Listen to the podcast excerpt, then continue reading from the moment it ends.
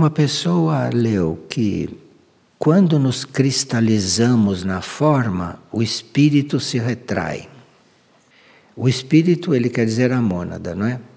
Então, se a mônada tem um, um destino claro para nós, e se a mônada tem uma visão de como devemos caminhar, e se nós, como diz o pensamento, nos cristalizamos na forma, isto é, se nós nos apegamos na nossa situação atual, o espírito pode se retrair. A mônada diz: Bom, não é isto que eu tenho que fazer aqui embaixo. Você quer fazer, experimente, eu me retraio. E se alguém estava já percebendo a presença desses núcleos internos, se de repente o espírito se retrai, aquela pessoa se encontra num certo vazio, que não é o vazio que nós precisamos ter para dar certos passos é uma carência de alguma coisa, é carência da presença dessa alma e desse espírito interior. Então, isto acontece quando nós nos cristalizamos, quando nós nos apegamos a uma situação aqui na forma. Porque a forma, ela deve ser desenvolvida, a forma deve ser regenerada. Nós devemos aprender a lidar com a forma nós temos um corpo que é uma forma e nós temos que aprender a lidar com isto. O nosso corpo tem que ficando cada vez mais sutil, cada vez mais puro, cada vez mais limpo. Estamos trabalhando a forma. Não é que estamos nos modelando como um escultor, nós estamos trabalhando a nossa forma. Estamos pondo um pouco de luz na nossa forma. Para isso estamos encarnados também. Estamos encarnados usando a forma em um mundo formal. Então a forma para nós tem uma importância. Se nós não tivermos esta forma, nós não podemos trabalhar aqui. Nós não podemos trabalhar aqui diretamente no mundo formal, no mundo material, sem uma forma dessas. Uma forma que, aliás, é perfeita para isso. Não é perfeita para outras coisas. Essa forma não serve nem para trabalhar no plano espiritual, nada. Mas aqui é uma forma perfeita. Tem duas pernas para caminhar, tem dois braços, tem mãos para doar, tem olhos para ver. Enfim, a forma humana para este tipo de vida que deve ser desenvolvido aqui é considerada perfeita. Então nós teríamos que lidar bem com esta forma lidar bem com esta forma e também compreender quando é que esta forma tem que ir se recolhendo. Temos que compreender isto e não estar segurando esta forma a todo custo, como se faz hoje na medicina, que não deixa uma pessoa desencarnar, não deixa uma forma se desintegrar.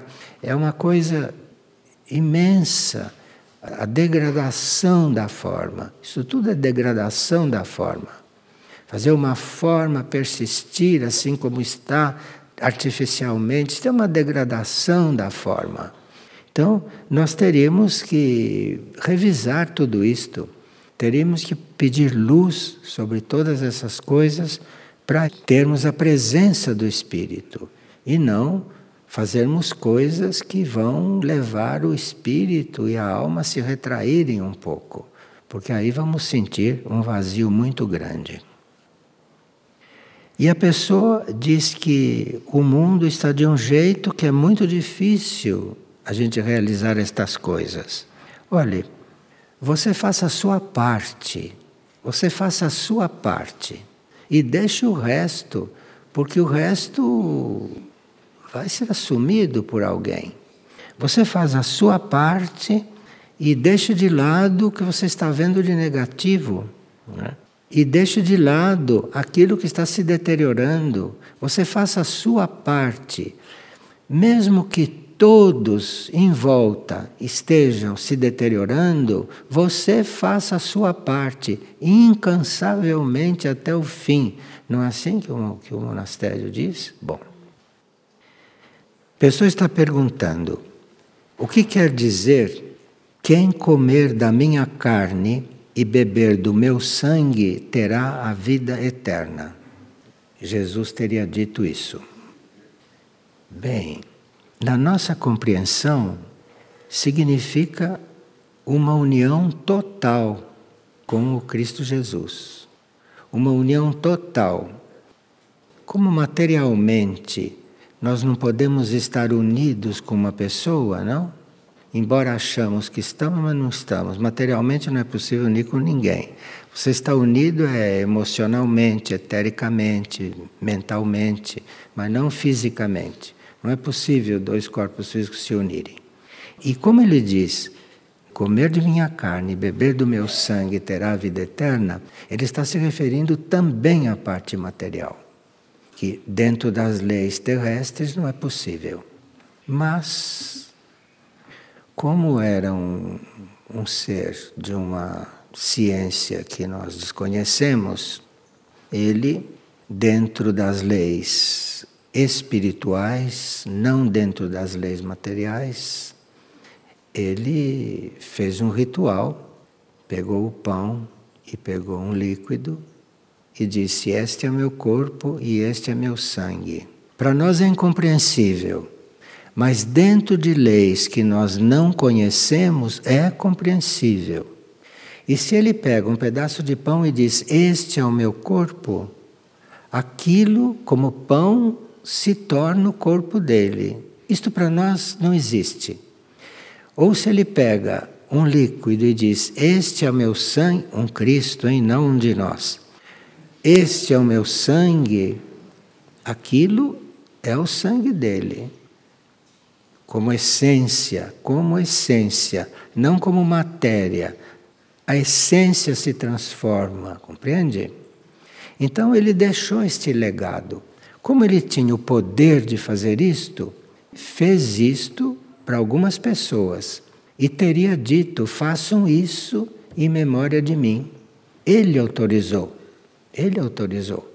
Agora, se você compreende isso, se você está para isso, e se você realmente quer isso, e se você sabe que ele autorizou que a essência daquele pão e a essência daquele líquido se torne ele, se ele autorizou isso, aquela essência é isso. Agora, você precisa ter uma certa compreensão, você precisa estar com o coração naquilo para isso tudo se realizar. Que pode se realizar? Pode. Pode se realizar. Porque muitos místicos, eu não quero dizer nomes aqui, mas vocês sabem que houve muitos místicos que. Houve uma que só se alimentava da hóstia consagrada. Ela só se alimentava com a hóstia consagrada, não comia mais nada durante muitos anos. Mas por quê? porque ela sabia o que aquilo significava e ela então estava unida, unida. Inclusive, os seus átomos físicos estavam todos unidos com Cristo. Porque isto aqui também é uma questão de nós colocarmos não só a nossa imaginação, mas colocarmos principalmente a nossa intenção, não é? Se você pega aquelas coisas e come e bebe, isto pode não estar valendo nada. Se você não está com a intenção ali e se você não está confirmando aquilo, ele abriu o caminho para isso. E isto tem realmente transformado a vida de muita gente. Muita gente. Está claro isto, é? Está claro, não? Então vamos ver se quando nós usamos esse ritual aqui, se a gente usa realmente, não é? Se a gente o faz completamente, assim como ele ali fez com aquelas pessoas que estavam junto com ele naqueles momentos. Há umas pessoas que estão perguntando a respeito do retorno do Cristo.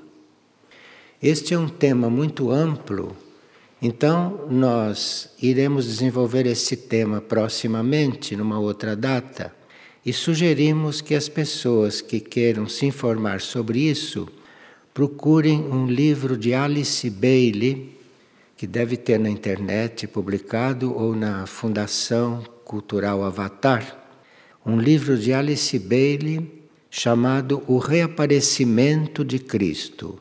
O livro se chama O Reaparecimento de Cristo, é de Alice Bailey. E o que leva tantos adolescentes e até crianças a cometerem crimes de toda espécie nos dias de hoje? Sim. O fato de serem adolescentes e serem crianças não quer dizer que sejam puros e inocentes, não. Uma criança ou um adolescente fez suas experiências passadas. E dentro daquele adolescente e dentro daquela criança pode ter uma alma que já vem traumatizada na sua essência espiritual. Então, são almas às vezes antigas que tiveram muitas experiências, não é? E que não encontraram forças para se transformar, encontraram forças para mudar. Parece que há tantas assim que a mãe do mundo e a mãe universal está cuidando de tirá-las da situação em que estão. Porque há uma quantidade, uma quantidade inimaginável de almas presas nos planos mais inferiores, não é, do planeta Terra dos planos mais inferiores, nos planos psíquicos mais inferiores, que a gente chama de inferno, que a gente chama de purgatório, segundo o grau, não é, de situação ali.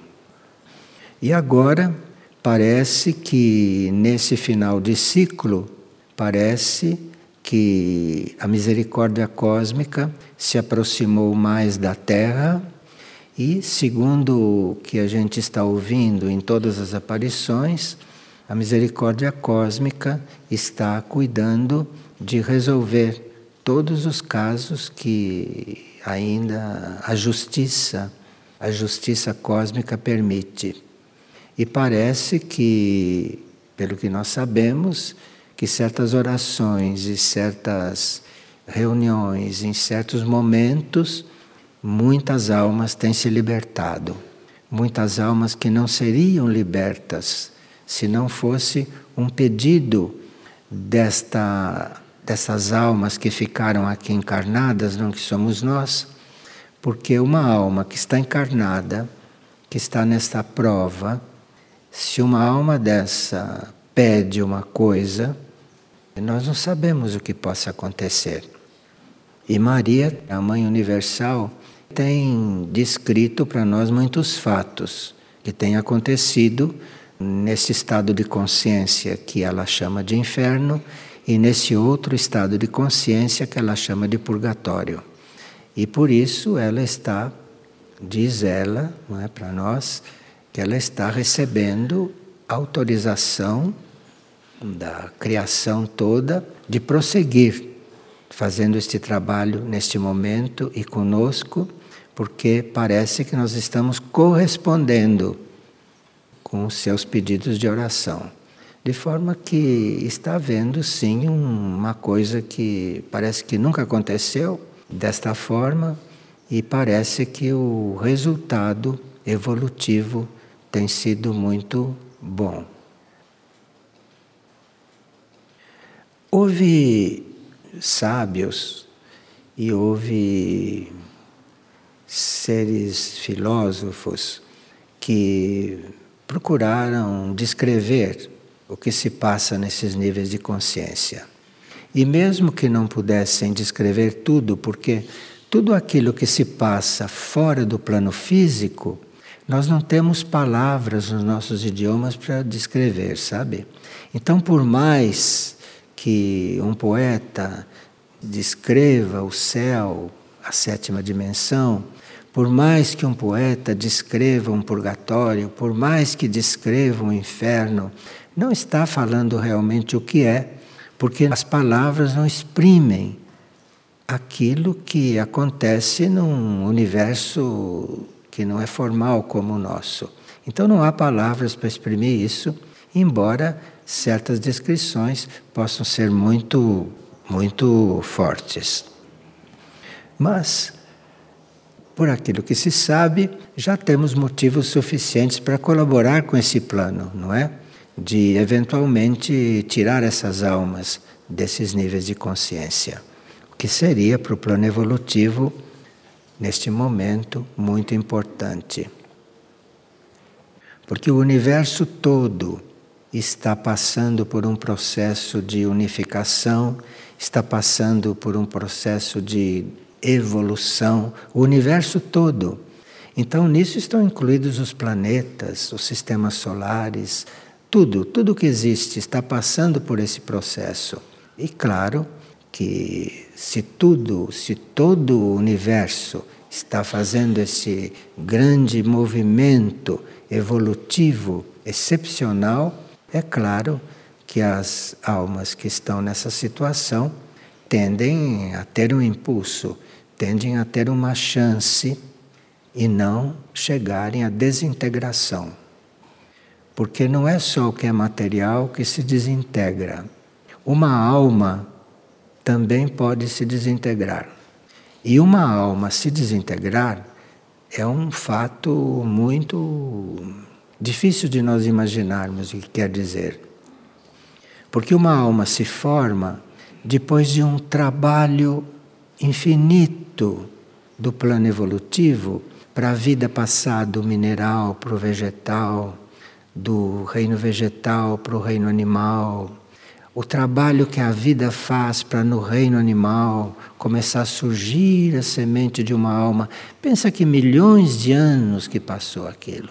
Então, no reino animal surge a semente de uma alma. Aí, quando surge a alma, aí a alma passa para o reino humano.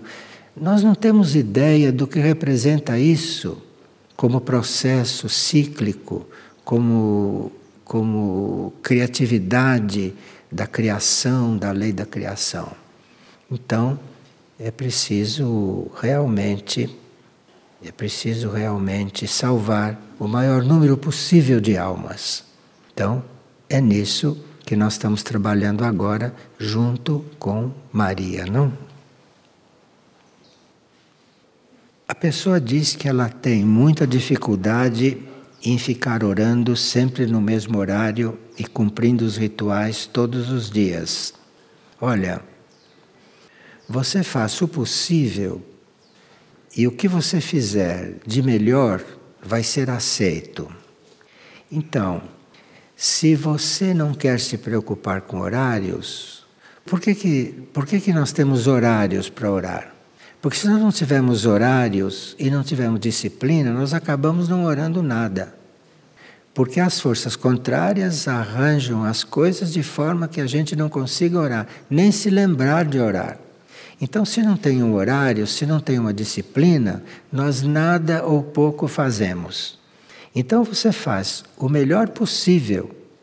Agora, se tem dificuldade de fazer as coisas com horário, como nos monastérios, você faça no horário tudo o que você puder. E se você acha que não estando ligado ao horário que você vai fazer melhor, então você cumpra a liturgia, os horários do monastério onde você está, e depois, nos seus momentos livres, você ore do jeito que quiser. Mas aí você contribuiu para que haja uma oração coletiva, haja uma oração grupal, não é? E você está fazendo também aquilo que precisa.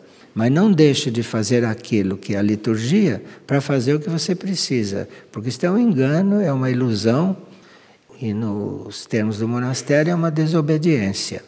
Então você faça primeiro aquilo que precisa fazer e depois faça a sua maneira, que é muito valioso isso.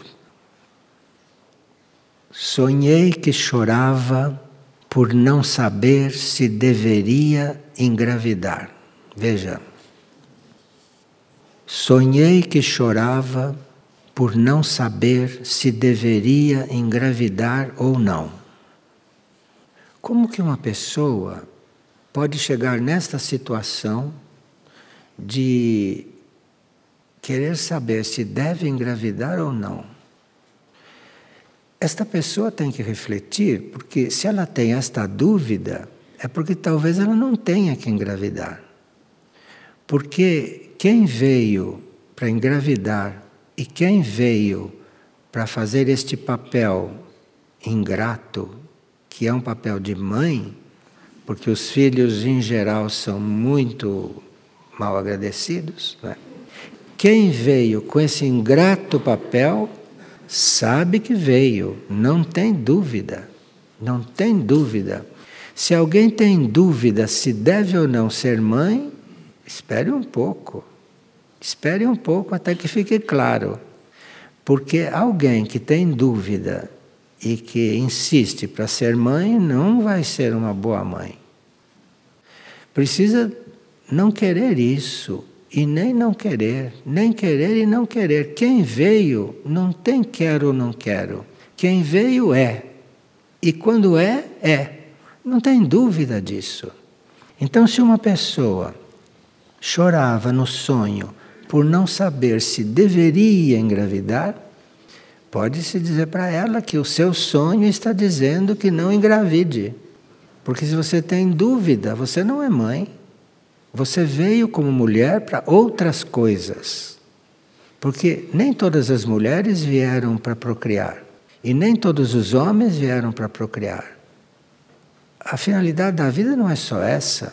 Essa é uma das finalidades da vida, uma das. E como todo mundo usa isso como se fosse papel de todos, vocês estão vendo a mediocridade dessa humanidade, essa população imensa, não é? E que daqui a pouco não vai ter mais muitas coisas para subsistirem se o universo não tomar outra providência. Então, você deve deixar de pensar nesse assunto. Se você não sabe como pensar, não pense nesse assunto, pense em outras coisas. E assim os anos vão passando e quando você vê, a coisa se resolve. Ou você perdeu esta ideia ou você engravidou.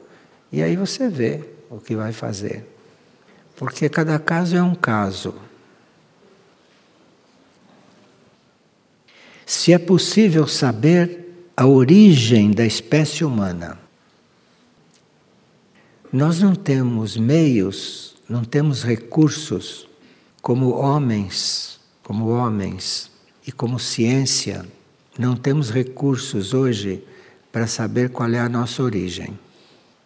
Aqueles que têm alguma notícia sobre a própria origem, não todas as notícias, que isso é impossível, não cabe na nossa consciência atual, a nossa origem. Mas algumas notícias sobre a nossa origem nós temos recebido de alguns irmãos extraterrestres e de alguns irmãos intraterrenos. Os extraterrestres têm mais conhecimento do universo e do cosmos do que nós. Nem tem comparação. Nós praticamente não sabemos nada do universo e muito menos do cosmos.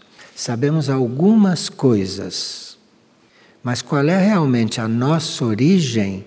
Isto é uma pergunta que não adianta fazer, a não ser que algum instrutor, não desta Terra, extraterrestre, que conhece mais o cosmos do que nós, ou um intraterreno que já está mais coligado com essas coisas do que os terrestres de superfície, nos deem algumas notícias. E quando nós tivermos já algumas notícias sobre a nossa origem, vindas dos extraterrestres ou dos intraterrenos, agora nós acabamos de saber, de descobrir que existem os discos solares, que não são físicos, são magnéticos, são de outro material que não é físico e que estão depositados em vários lugares do planeta.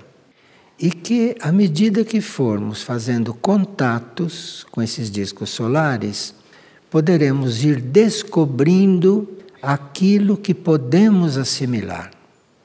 Mas nesses discos solares estão gravadas muitas coisas que pode ser que a nossa geração nunca descubra, mas está tudo registrado e à medida que a consciência da humanidade da superfície for desenvolvendo, irá encontrando interiormente esses discos solares e irá encontrando a história do planeta, a história da humanidade.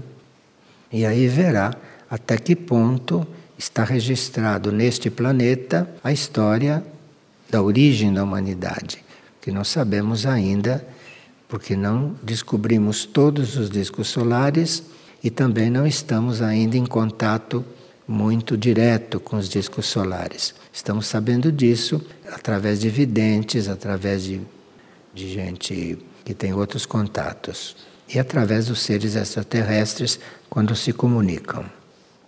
Mas isto gradualmente irá sendo revelado na medida do nosso interesse e na medida da possibilidade de nós sabermos certas coisas. Até agora, nós sabemos, por exemplo, que cada um de nós teve uma origem dentro do universo, origens diversas, diferentes. Sabemos que existem seres que não vieram de fora. Existem alguns seres que tiveram origem nesta mesma terra. Sabemos já disso. E algumas pessoas que estão muito dedicadas e cujo karma permite, têm sabido qual é a própria origem, têm sabido uma parte da sua trajetória, e isso já é uma graça muito grande. E nós precisamos merecer saber estas coisas. Os discos solares não se manifestam e as entidades extraterrestres e intraterrenas não se manifestam para nos prejudicar. Então é preciso que a gente precise saber uma coisa e que a gente mereça saber uma coisa. Porque cada coisa valiosa dessas que a gente fica sabendo, a gente com isso ganha mais capacidade, ganha mais poder. E é preciso ver o que vamos fazer com esse poder. Se não vamos aplicar isto mal, se não vamos prejudicar as outras pessoas falando demais, falando coisas que elas não podem ouvir, que elas se atrapalham se ouvirem. Enfim, tudo isso o plano evolutivo tem presente, tudo isso. Então, qual é a nossa origem? Sim, tem cientistas que chegam a dizer que nós viemos dos macacos, não tem? Tem, até isso dizem. Então você vê o perigo de se saber certas coisas. Então, os nossos instrutores vão muito cautelosamente com tudo isso. Muito cautelosamente. E para nós merecermos saber certas coisas, é preciso que a gente esteja cumprindo a própria parte. E a humanidade não está cumprindo a própria parte. Porque uma das tarefas da humanidade é tratar da coligação entre os reinos animal, vegetal e mineral com os reinos superiores. Porque um animal, uma planta, um mineral não poderá jamais se coligar com o espiritual direto, porque existe uma ordem nessa evolução. E a humanidade está exatamente entre esses reinos que não podem se coligar. A humanidade está nesta posição de ajudá-los a se coligar. Mesmo porque algumas mônadas que estão lá dentro passarão para o reino humano. E nós nem sonhamos com essa tarefa, nem nos nossos sonhos a gente sonha com isto. De forma que nós precisamos, nesta etapa evolutiva, que estamos sendo levados para uma boa crise, nós precisamos realmente aprender. Precisamos realmente ter como meta aprender. Porque nós todos somos muito ignorantes, é? ignoramos tudo. Nós não sabemos quando vamos morrer. Se alguém aqui sabe quando vai morrer, ninguém sabe. Você sabe quando foi criado? Quando? Ninguém sabe. Então nós somos muito ignorantes. Então é preciso que a gente seja humilde e que a gente queira. E com humildade e com vontade, aí o universo vai responder, os discos solares vão responder, vão se revelar e nós vamos ter todas as ajudas. Mas para isso precisa que a gente não fique nessa situação de que parece que não tem nada para fazer, não tem nada para aprender. Nós estamos aqui para isso. Estamos aqui para nos descobrir. Estamos aqui para saber o que somos. Estamos nesta vida para saber o que somos, o que devemos fazer pela evolução, pelos reinos, pelo planeta. Nós temos que virar uma chave em nós e regenerarmos os nossos interesses. E aí então iremos sendo regenerados. Iremos sendo regenerados. Mas para isso nós temos que regenerar os nossos interesses. Porque a maioria dos nossos interesses são todos retrógrados.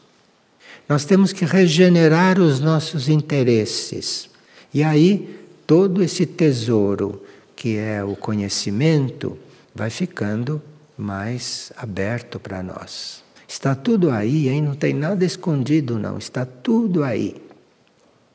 E se houver alguma coisa que este planeta não puder nos ensinar, nós sabemos que certas mônadas ou certas almas vão fazer estágios em outros planetas mais adiantados, vão fazer estágios lá. Ou se encaminham para outras áreas do cosmos, fazem o estágio e voltam para cá voltam para cá para ajudar a humanidade a se desenvolver, para ajudar a humanidade a evoluir. Mas ninguém pode ajudar a humanidade se esta humanidade não quiser. Então, se esta humanidade estiver achando que está bem onde ela está e só quer resolver esses probleminhas infantis que ela tem, que são todos problemas infantis e irreais, porque nenhum deles é problema cósmico. São problemas todos irreais, criados pela mente e pelo passado das pessoas. Então, se esta humanidade quiser algo de novo, pode estar certa que está tudo aí no planeta à disposição. Só que essas coisas não se abrem quando a gente não tem interesse. Quando a gente não tem interesse e não tem aquela intenção de não fazer mau uso. E aqui a última pergunta: qual é a diferença entre espírito e alma? Nós temos vários núcleos na nossa consciência. Temos esse núcleo humano, que é bem forte, não? Vocês sabem o que é a personalidade, né? O que é o ego, é muito forte. Então nós temos esse núcleo que precisa ser muito trabalhado, muito purificado, muito elevado, e isso é um trabalho nosso, consciente, nesta vida. Além deste núcleo, nós temos um outro núcleo, que nós chamamos de alma. Isto é outro núcleo. O ego é humano. A alma começa a ser um núcleo espiritual, começa a ser um núcleo espiritual. Então nós transferimos ou nós coligamos o nosso ego humano, nosso ego humano, este núcleo material nosso, vamos coligando com a alma, que é um núcleo mais fluido, que é um núcleo menos denso, que é um núcleo mais espiritual. Chegando na alma, vamos ter outra escola Aqui nós temos a escola que vocês conhecem. Quando estamos conscientes da alma, vamos ter outra escola. A alma vai nos ensinar outras coisas. Lá nós vamos viver outras coisas. Percebe? É um progresso isto. Esse é o outro núcleo, a alma. Então a alma, ela está entre a ignorância do ego e a sabedoria do espírito. A alma está aqui no meio. A alma. E é a alma que encarna e reencarna. O espírito está lá. A alma reencarna quantas vezes é preciso. Esse é outro núcleo. Deste núcleo que nós temos que tomar consciência de uma vez por todas, porque a alma vai nos dirigindo depois. Além da alma, tem outro núcleo, que é a mônada, como núcleo, o espírito Chegando na alma, ela vai lhe mostrando a mônada. Então a alma reencarna. O espírito mantém um fio de coligação com a alma e a alma deve manter um fio de ligação e de guiança com a personalidade. Isto chama-se alinhamento. Então a alma é o núcleo nosso entre os planos materiais e os planos superiores, a alma. E o espírito já está nos planos superiores. Perceberam a diferença? Então nós estamos aqui neste mundo, estamos no mundo das almas, estamos no mundo das mônadas.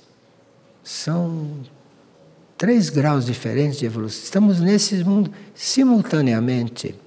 Agora, se nós estamos totalmente totalmente concentrados só aqui, só no mundo do ego, todos os outros mundos estão nos esperando.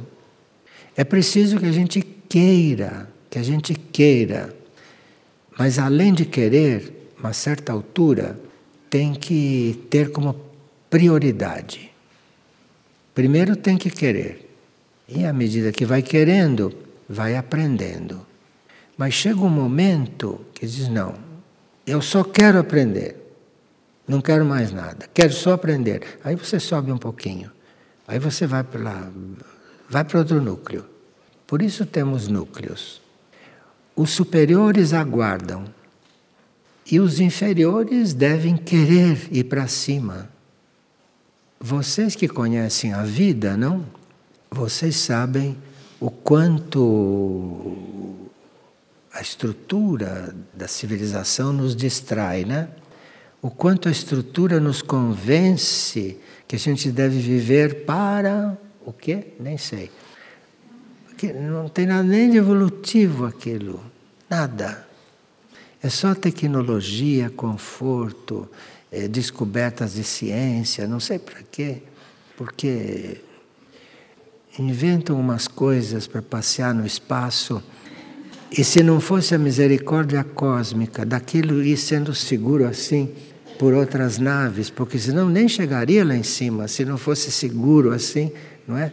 Em benefício de um certo desenvolvimento material nosso, que deveria ser acompanhado de um desenvolvimento da consciência.